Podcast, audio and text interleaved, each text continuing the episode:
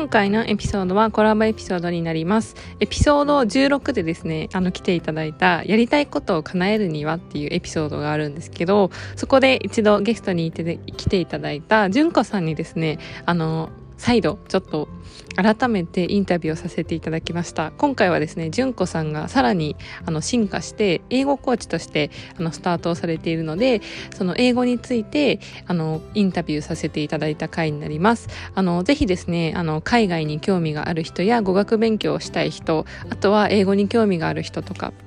あのそんなこう方にですね聞いてみていただきたいなって思います。それでは本編へどうぞ。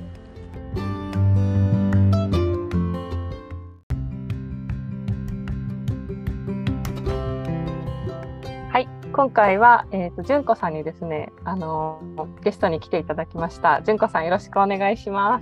す。よろしくお願いします。また呼んでいただいてありがとうございます。純、子、さん、2回目来ていただいて、本当にありがとうございます。あの、はい、よろしくお願いします。まずはですね、純子さん、あの一回すでにあのポッドキャストにあのゲストに来ていただいてるんですけれども、その時からさらに純子さんが進化されていらっしゃるので、あの改めて純子さんの今の活動内容と自己紹介っていうのをお願いできますでしょうか？あ、はい、よろしくお願いします。えー、っと私はですねあの、まあ、前回の時も同じだったんですけどあのイギリスとアメリカを今まだ行ったり来たりしているんですけどあの英国企業で経営のサポートとか BRP の通訳とかもやっているんですけどもあのその中でもまあ、海外生活が今15年目になって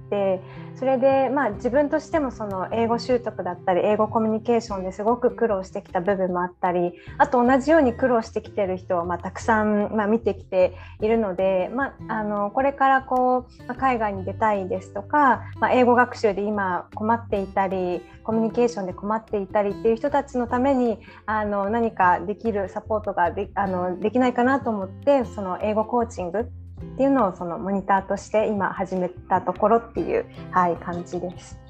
ありがとうございます。この英語コーチングなんですけれども実際に私もあの純子さんにあの受けさせていただいてすごい自分自身いろいろ変化があってなんかそういうこともありましてちょっと今回また純子さんにいろいろとインタビューさせていただきたいと思ってあの今回はお願いさせていただきました。早速なんですけれども、あの純子さんにとって英語ってどんな言語ですか？その魅力とかっていうのはちょっとぜひよろしければお聞かせください。英語はですね、なあの何と言えばいいのかな、その英語を通して自分らしく生きられるようになったっていうところが、うん、大きくてだからあの、まあ、私にとって英語がきっかけで、いろいろな価値観にこう気づけたりあの英語を介して、まあ、世界のあの、まあ、日本人じゃない外国人の方といろいろ接するようになって、うん、すごく、まあ、広がったというか価値観が、うん、いろんな価値観を知って自分は自分でいいんだっていう何て言うんですかね本当にこう生きやすさうん、を、まあ、英語を介してあの見つけたみたいな感じですね。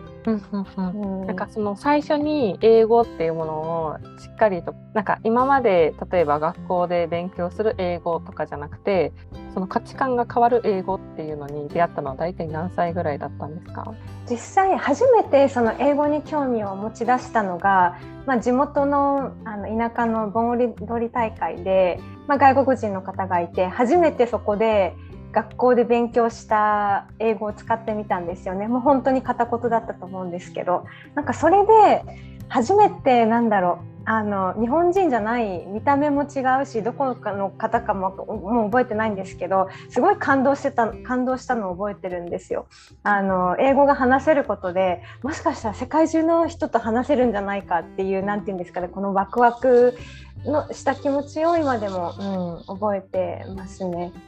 それが一番、うん、初めてその英語に興味を持ったきっかけ、うん、ち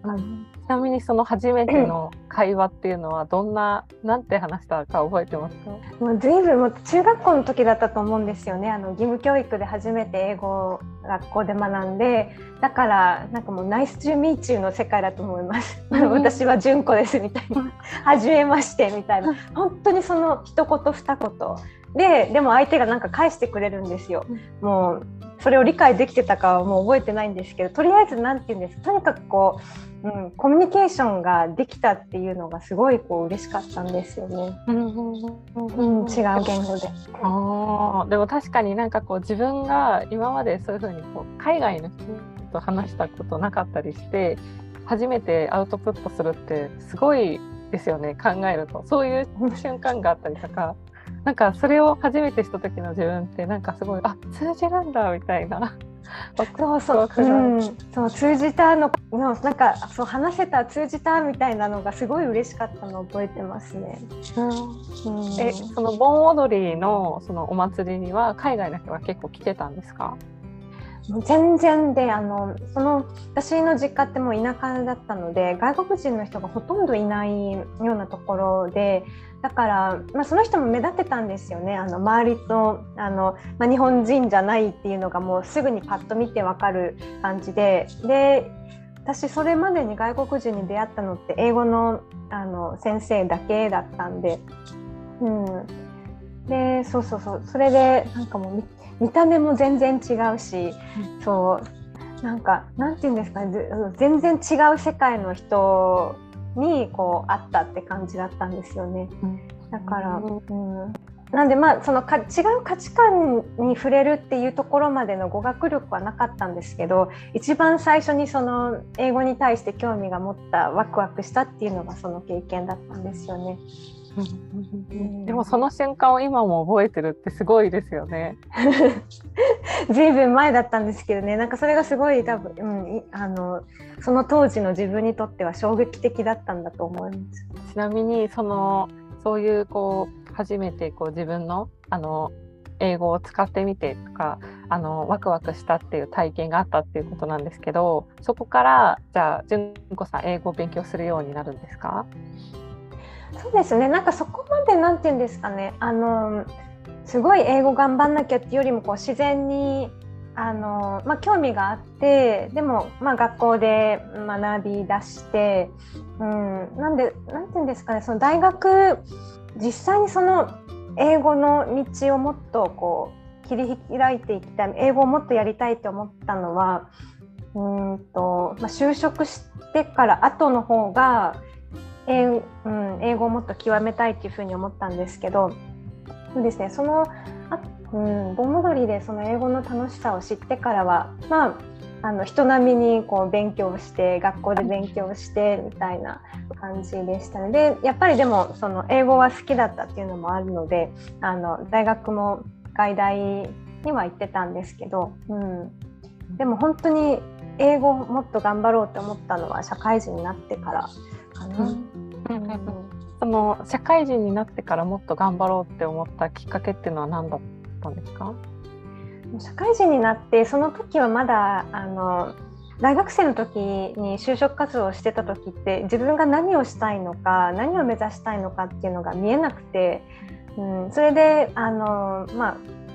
大学3年生の時の就職活動の波に、まあ、周りと同じような波に乗って就活をしてで内定いただいた会社に勤めてっていう流れだったんですね。で、まあ、社会人始めて1年2年ってその必死もう学生とのギャップがすごいあってとりあえずその社会に出て仕事をするっていう経験で、まあ、手一杯自分もすごいいっぱいいっぱいで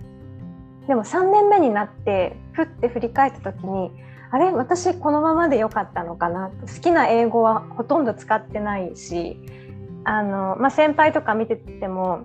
先輩のやってる仕事を私将来的にやりたいのかなってすごいこう疑問に感じてきてでその時に振り返ったんですよね。私本当にやりたいことなんだろうっていうふうに思って、うん、でその時にやっぱり私英語好きだし英語を使ってこう仕事とか、うん、仕事でも英語使いたいしもっと英語を極めたいしっていう、うん、ふうに思ったんですよね。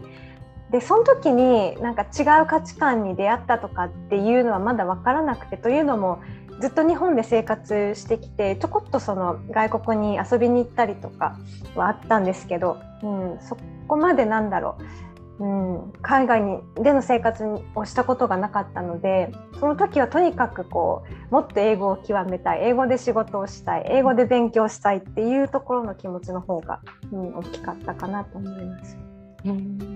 じゃあそこからこう社あ社会人の話っていうのが今出てきたんですけど私もすごいこう聞いててめちゃくちゃわかると思ってなんかその あの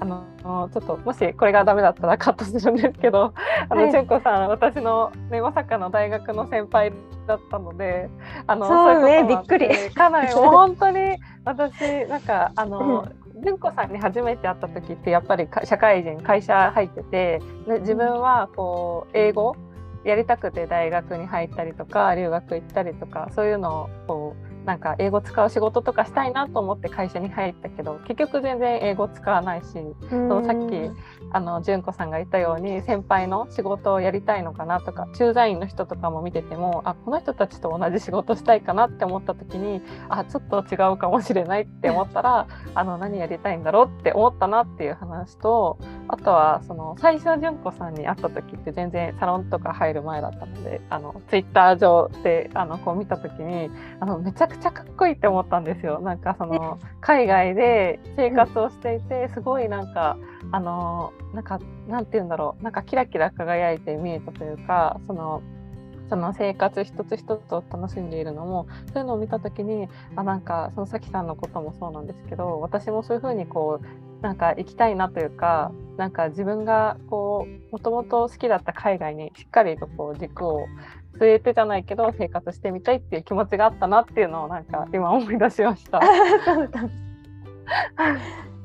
なんか嬉しそう、なんかエミリーちゃんとはあのね本当にびっくりしました同じ大出身の大学も同じで、サロンで一緒になってっていうので、はい、うん、でもなんかそんな風に思ってもらえて、はい、嬉しいです。やっぱりなんか外大に出てもその就職してから自分もそうだったんですけど英語を使って勉強あ仕事してる人ってあんまりやっぱり、まあ、一握りというかそんなに数が多くなくて、ん、なんかやっぱりそうなのかなって勝手に自分では思ってたんですけどでも純子さん後からこう大学同じっていうのを知ってあなんか実際に同じ大学でもなんか本当に海外にあの生活してる人がいるんだっていうのを知った時の衝撃はなんかやっぱり自分もそうなりたいっていう気持ちになったというか。なんかそういう気持ちを思い出させていただいたっていうのがすごいあります。めっちゃ嬉しいです。そんな風に言ってもらったら、本当にると。なんかその純子さんがあの、まあ、英語に出会ってというか海外に行って気づいたこととかなんかその変わったことっていうのはありましたか？英語を通じて？うん。まあ、そうですね。その、まあ、あの先ほどの社会人になってやっぱり英語を極めたいっていうふうに思ってあのその後にあの、まあ、その英語を極めたいイコールその時の私にはもう通訳翻訳っていうことしか頭に浮かばなかったんです。英語を極めるって言ったらやっぱり通訳通訳レベルのこう英語力をつけたいなっていうふうに思ってだからそのあの留学をしたいって思った時にまあ、留学なのか、まあ、あの最初はワーホリとかも考えたんですけど結局、まあ、あの留学をしようっていうふうに決めてそれで、まあ、あのイギリスに留学したんですけどその後からの学びがすごくて私あのこの人生のその転機というか自分のそのあの、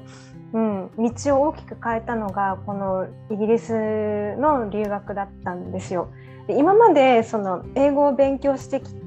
たりはしてきたんですけどそこではもう何て言うんだろう全然こう感じれなかった分からなかったことがあの実際海外に行って生活してみて英語を使って、まあ、その当時はま勉強するっていうことをしたんですけど、うん、そこでの学びがすごかったですね。って すごい抽象的なんですけどでその何の学びがすごかったかっていうともちろんその英語面でも実際にこう海外で生活して勉強してってなると生きた英語が学べるっていうのはまずあるんですけど、まあ、でもそれよりもあの言葉を超えた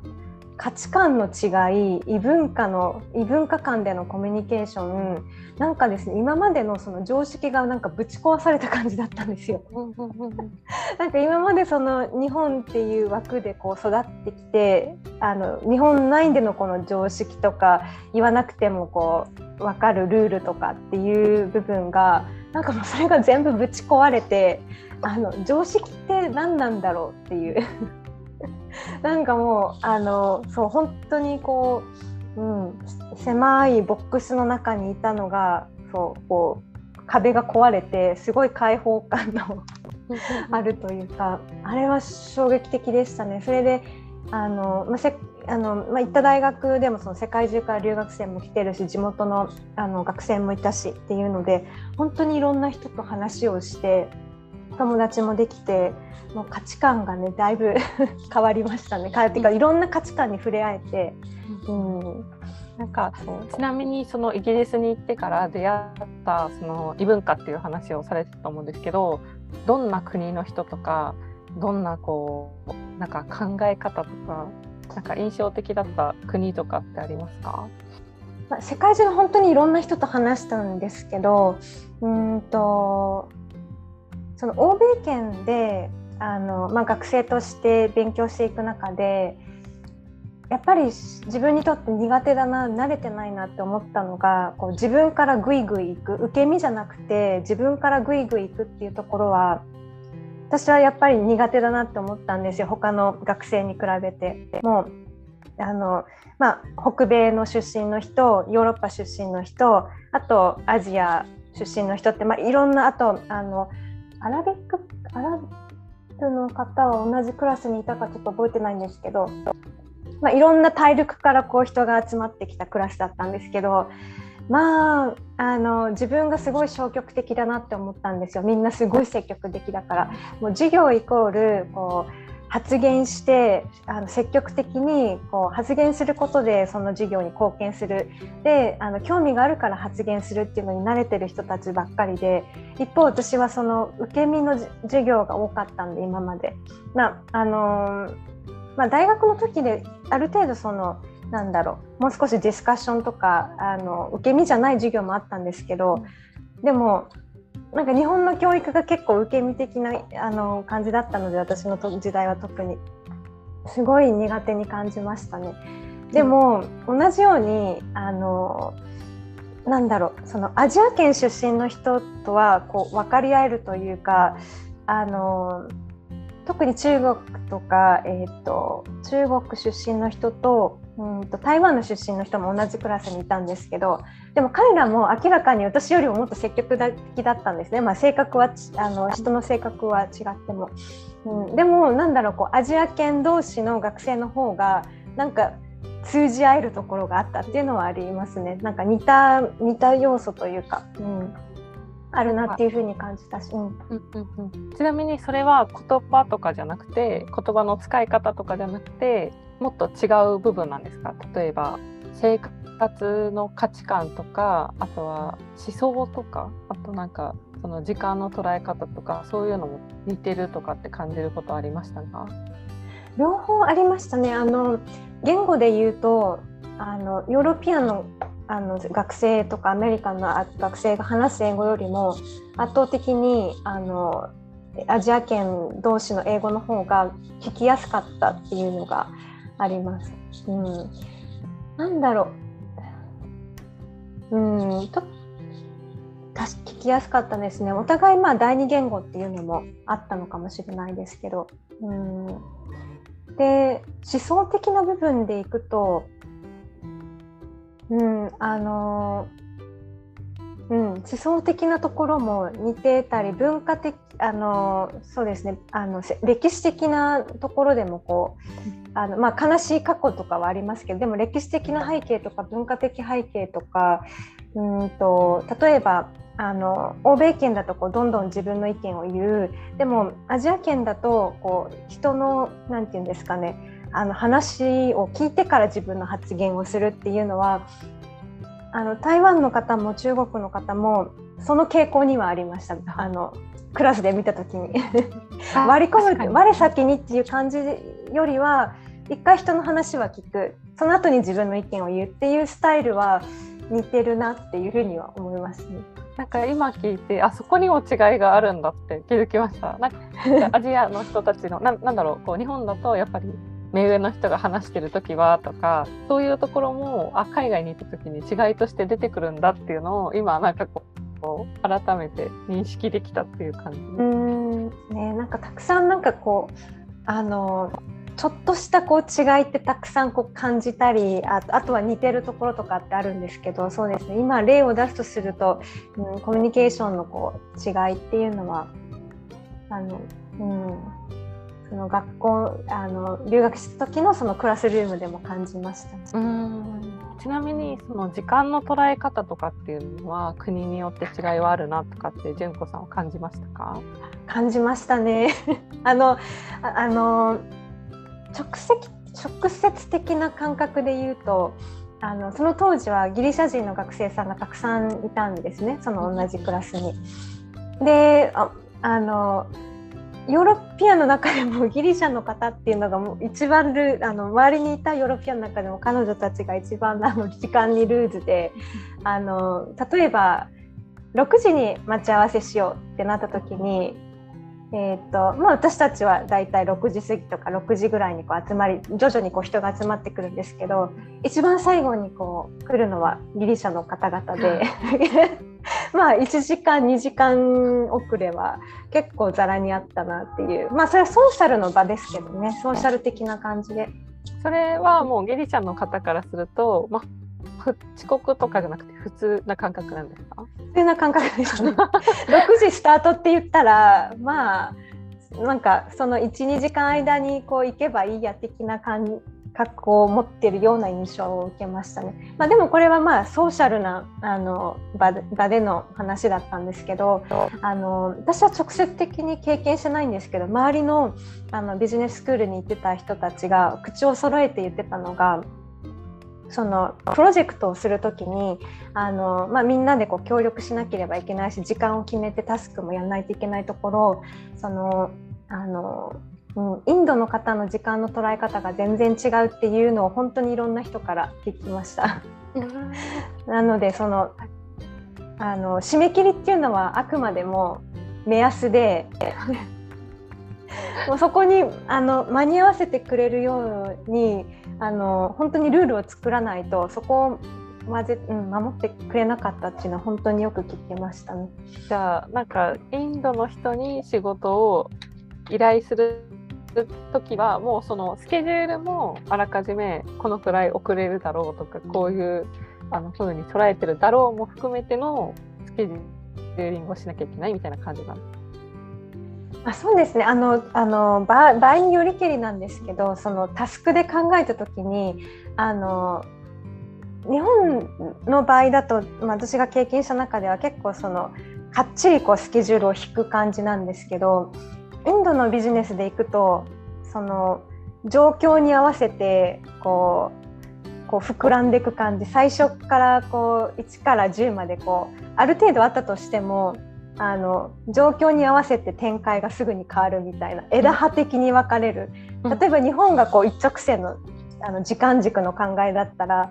インドの文化ではこう一直線じゃなくて枝葉にこう分かれていくっていうのがあるんで、まあ、それを踏まえ、うん、臨機応変さというか。そうそうそうそう。だからそのもしインドでビジネスをするならそのあの枝葉的な時間軸の考えをこう置いた上でスケジューリングはした方がいいんだろうなっていうふうに思います。でもインターナショナルな環境だとあのまあ、お互いこう話し合ってあの時間のルールとかをこう、うん、あの絶対ここは死守しなければいけない時間とかルールを決めたら、まあ、そこまで あの、はい、あのなんだろう、まあ、意思意思統一をすることでうん、かけ離れたあの時間の考え方をちょっともう少し、はい、ルールを決めて同じ時間軸でやるっていうのはできると思う。うんでもなんかそう思うとこう時間とかっていうのは英語ってその英語だけで学習っていうふうに捉えるとなかなかその行った時とかに困るというか例えば日本人が英語しますってなるとなんかの語学を勉強すればいいんだろうって、うん、あの私はやっぱり思いがちだったというか、うん、だからその時間行ってからその時間軸が違うよとかあとはその授業に対する積極性とかそういう価値観っていうものさえも違うよっていうところに気づいてなかったらコミュニケーションでなんかこう総合というかなんか違和感っていうの生まれそうですよね。うん私はその,、うん、その当時はそういう見えない壁とか見えない違いがよく分かってなかったんで行ってからもうもうなんか英語力は十分にあったはずというかコミュニケーション取れるあの英語力はあったはずなった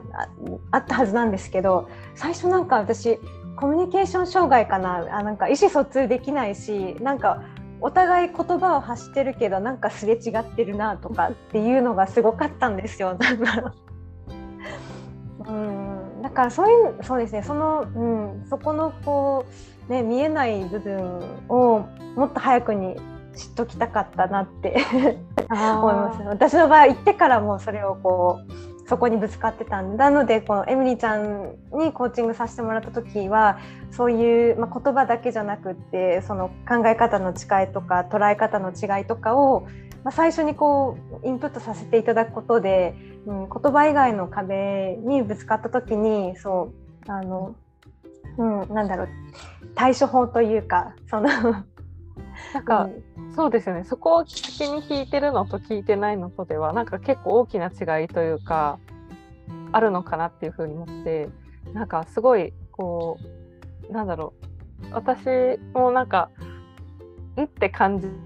る時とかでもその原因がわからないっていうのはやっぱりその見えない部分にいろいろ違いがあったからなんだなっていうのをなんか純子さんのコーチングを受けてすごい気づきました。よかったです。はい。なのでちょっと改めて純子さんに聞いてみたいんですけどじゃあその、はい、純子さんが例えばあの私が今思うその英語学習方法って純子さんのやっぱりコーチングを受ける前とかっていうのはあの自分の軸はなかったというか例えば高校で英語っていうのが必修科目だから、うん、あのじゃあこれをやってくださいって言った時に私すごく文法が苦手だったんですよ。楽しくないし、うん、法則とかもやっぱり分からなくてなんかそのアウトプットをするのは好きだから、英会話とかは好きなんですけど、うん、英文法とかテストの勉強ってなると全然こう身が入らなくてなんかこう勘でやってしまうみたいなところがあったり、そういう時って全然こう英語学習の進度っていうのはそんなに良くなくてでも逆に目的があってじゃあその来年カナダに行きたいって思って純子さんのコーチングを受けるって決めた時はやっぱりその自分自身のこうなんだろう自分に対する約束というか自分でこれをやりたいと思ってからやると思ってやるからすごくこう身が入ったというかっていうこともあってその軸のある英語学習方法って改めてなんか純子さんにとってどんなものだと思いますか？ですね。なんかその英語をなんとなく勉強したいとか英語ペラペラになりたいってこう、まあ、英語ペラペラになりたいっていうのはこうよく聞くんですけど、うん、でもそれだけだと多分長続きしないというかあんまりにも範囲が広いのでなのでそのあのまずそのなんで英語を使いたいのかとかなんで英語を話したいのかっていうのをうんとままず私のそのコーチングさせてもらう時に絶対毎回最初にお聞きしてるんですね。その受講生の方の目的が何かっていうところ。で目的が曖昧だとあのどれだけコーチングさせてもらってもこうなんだろう伸びるも感じるのがこう、うん、感じにくいし何のためにやってるのかっていうのがやっぱりこうはっきり、うん、しないと続かないっていうところがあるので、うん、本当になぜなぜ なぜやりたいのか何のためにやるのかっていうところをこうちょっとあの受講生の方にはまずこうあの自己分析していただきたいんですよね。でそうするとじゃああの英語ペラペラになりたいじゃあ英語のペラペラになりたい。でもどんな場面でこう英語がペラペラになりたいのか。じゃあ日常会話なのか。でも日常会話って言っても範囲が広すぎる。じゃああのレストランでオーダーができるようになる。あの近所の人とあのお天気の話とかちょっとした会話ができるようになるとか。あの好きな映画の話をしたいとかそういう何て言うんですかねもっと具体性を持っていくと、まあ、そこに当てはめたなんだろう正しい正しいというかあの、うん、実際に使えるこう英語をあの目的に合わせてこうコーチングさせていただくことができるので、うん、まずは何の目的かっていうのをこう自己分析いただくっていうところが、うん、一番大きいのかなっていうふうに思います。確かに。なんかそう思うとやっぱりこうゴールを自分であのどうなりたいかっていうのを、自分でまずは考えるっていうのすごい大切ですね。ですね。そう何を目指したいのかどういう姿になってたいのかっていうのが、うん、やっぱり軸としてあると全然その身の自分のなんか身の入り方とかも違いますしね。目的がある時と目的がこう曖昧な時と比べたら。うん、じゃあなんかちなみに今その何をやりたいのかっていう話が出たんですけど人によってその英語習得方法っていうのはその純子さんのコーチングではベストっていうのはまた違う違ってくるんですか？例えばみんな同じゴールっていうわけじゃなくてこうそれぞれのゴールに向かうっていうことでどうどういうふうにこうベストが違うというのはどういうことなんでしょうか？ですね。あの、まあ、もちろんその皆さんの目的学ぶ目的なりたい姿っていうのはもう本当に一人あの人それぞれ違ってあとあの英語の語学のそのレベル何が得意でなどこが苦手かっていうのも皆さんそれぞれなので例えばその留学をこう目指されている方である程度もうテストのスコアはある。ただあの入試のあ入学のその面接がこう不安だとかっていうのがあればもうそこに特化してあの、まあ、そこに特化した練習もできますし例えばお仕事で英語を使いたいとってなった時はうんと、まあ、そのそのお仕事で使うあの、まあ、フレーズとか単語とかをこうあのまず覚えてもらってそれを練習するとか本当にそのその人の目的その方のレベルによってあのやっぱりこうどういうところに力を入れたらいいかっていうのが変わってくるので、うん、なんかそういう意味であのうん、目的とその方のそのレベルどういう姿になっていたいのかあと今の現状がどのレベルなのかっていうのをこう見据えた上でこうコーチングさせてもらうっていう感じですかね。そう思うとこうやっぱりなんかがむしゃらに例えば点数を取りに行くっていうよりかはやっぱりその先のじゃあ点数を取った後でどんなことをしたいんだろうとかっていうところを本当にこう義純子さんが言ってたあのペラパリになりたいだと範囲が広すぎるっていうことでもっと自分にフォーカスすることってすごい大切ですね。そうですね。あの、うん、まずそのあるあのある合格ラインのその点数は取らなきゃいけないっていうのはその、まあ、仕事で必要だったり留学する時に必要だったりっていうのはあるんですけどなんか私はそれよりもその先がすごい大事だなっていうふうに思ってて、うん、なんかそのテストを取るための勉強法とその後本当にあのなりたい自分になるためのこう学習法というか習得法っていうのが、うん、あるっていうふうに、はい、思ってます。うんちなみにその純子さんがあの例えば英語を極めたいって思った時のあの学習してた時の感情っていうのは多分そのいろいろとこう苦労もされたと思うので大変だったとは思うんですけどどんな気持ちだったというかどんな感情であのこう過ごされてたのかなっていうのが気になります。あそうですね英語極めたいと思ってそれでまず大学に入るためにあの英語のテストをこうやっぱりその IELTS って7 7か7.5か必要だったんですよね。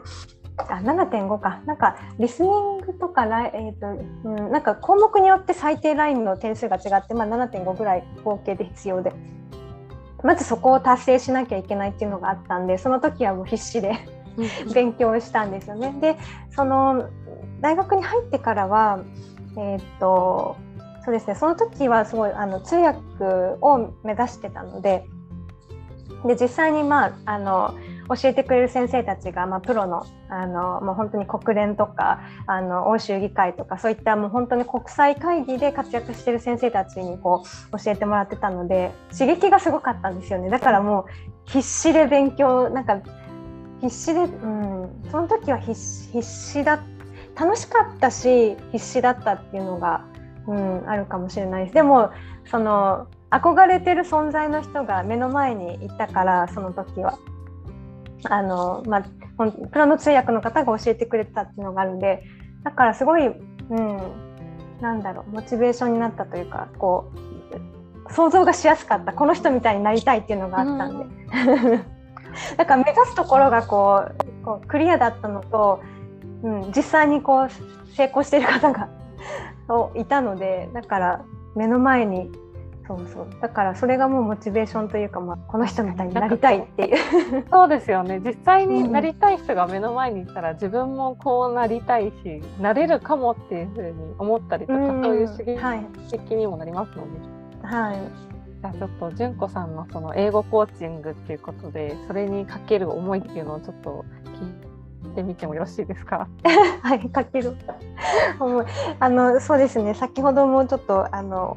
えーと、お話しさせてもらったんですけど、私は英語もう25年ぐらい英語との付き合いをあのしてきている中で私もすっごい苦労してきてあの語学力っていう面だけではなくてそのメンタル面でもあのその異文化のコミュニケーションの違いとかで見えないところで結構こうあのすごい悩んでたりあの壁にぶつかってきて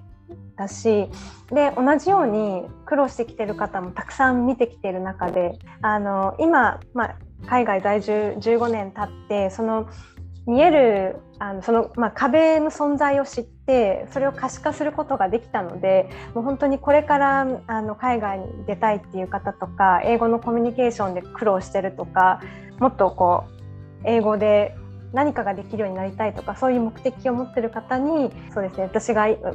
私がこう10年かかってあの築けたこう壁とか10年かかって乗り越えられたことをもう受講してくださる方には本当に1年とか2年とかもう短いスパンであの達成できるというか乗り越えられるようなコーチングをしたいというふうに思っていて、うん、受講生の方の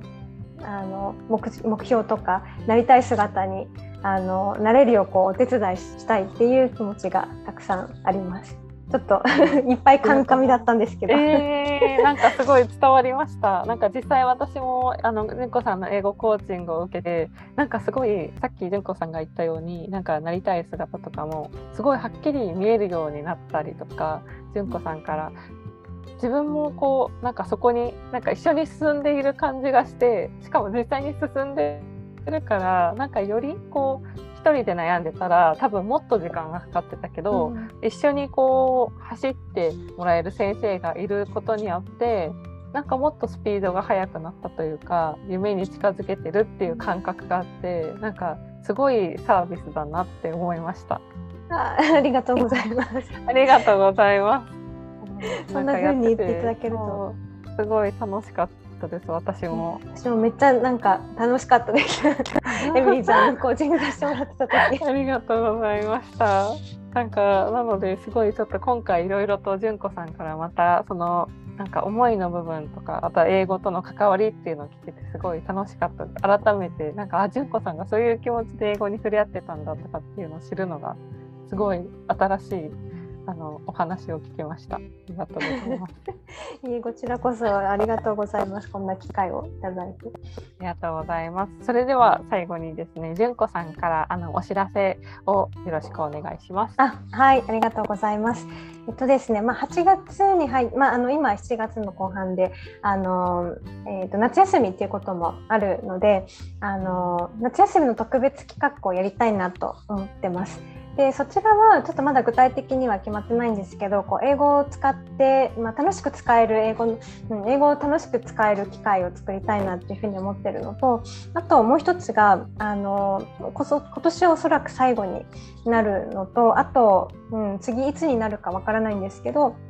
あのまたコーチングの生徒さんを募集したいなと思ってます。はい、で最後にもう一つがあの今 LINE にご登録いただあの私のあの公式 LINE の方にご登録いただいた方にはあの、まあ、海外海外ではなくてもその英語でのコミュニケーションのヒントになるようなあの動画を作っておりますのであのぜひあのご登録いただいてこの特典を受け取っていただきたいです。はいはい、以上です。ありがとうございます。はい、じゃあちょっとあの改めてまたちょっと LINE のあの公式 LINE だったり、あとは純子さんのインスタグラム、最近あのリールもまた出て楽しいリールがたくさん純子さん上げてくださってるので。それもちょっと話していただきます。あのインスタグラムのアカウント。はい。今日は、ね、ちょっと今いろいろはい、はい、あどあどうぞあどうぞあごめんなさい。いやいやあのインスタグラムは今いろいろとはい試行錯誤をして皆さんに楽しんでもらえるように。いやあめちゃくちゃ見れて楽しいです。あなんかすごく勉強になるからなんかこう見てあそうなんだみたいな感じですごいこう毎回勉強になってます。ありがとうございます。ありがとうございます。あの本日はですね英語コーチの純子さんにあのゲストに来ていただきました。純子さん今日は本当にありがとうございました。こちらこそありがとうございました。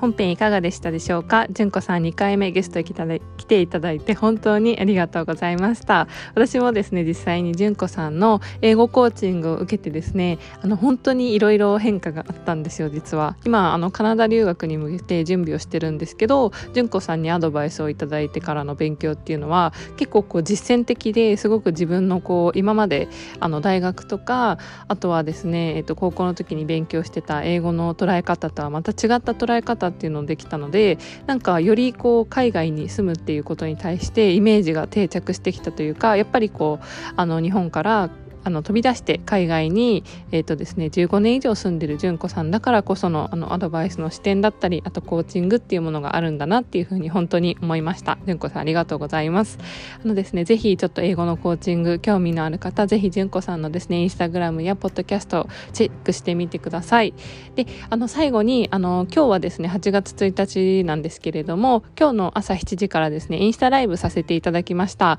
あの朝活ジャーナリングというテーマで朝の10分間にですね一緒にあのワーク形式でジャーナリングをしていこうっていう内容でやってたんですけれどもあの参加していただいた方本当にありがとうございました。あのアウトプットってをたくさんしていただいたんですけどあの本当にアウトプットってあのとても意味があるなって私も実感してるんですよ。でさらにそのその聞いたことに対してアウトプットできるってすごくないですか？今日のテーマはそのですねどんな意図で一日を過ごしますかっていうような質問他2つをしてたんですけどあのそれに対してもですねあの参加してくださった方から、えーとこういう気持ちで過ごしたいとか今日はこういうことをするぞっていう宣言とかもしてもらってあのより明確にあのイメージ今日どんな一日過ごしたいかっていうイメージができたっていうお話もしてもらえてあのその後もですね LINE であのメッセージをくれた方がいてあのすごくこう私のポッドキャストを聞いてくれたりあのおすすめをしてますっていう声もいただいてなんか本当に朝からめちゃくちゃ すっごい嬉しい気持ちになりました。あの私自身が逆にあのすごいその参加していただいた方によってめちゃくちゃ素敵ないい朝のスタートを切れたなっていうのがもう今日の感想です。あの本当にありがとうございました。次回のですね朝活のジャーナリングは8月の4日木曜日の朝の7時から同じ時間ですね。また10分間のワーク形式でやっていこううと思うので、ぜひ興味のある方は instagram もチェックしてみてください。それではまた次のエピソードでお会いしましょう。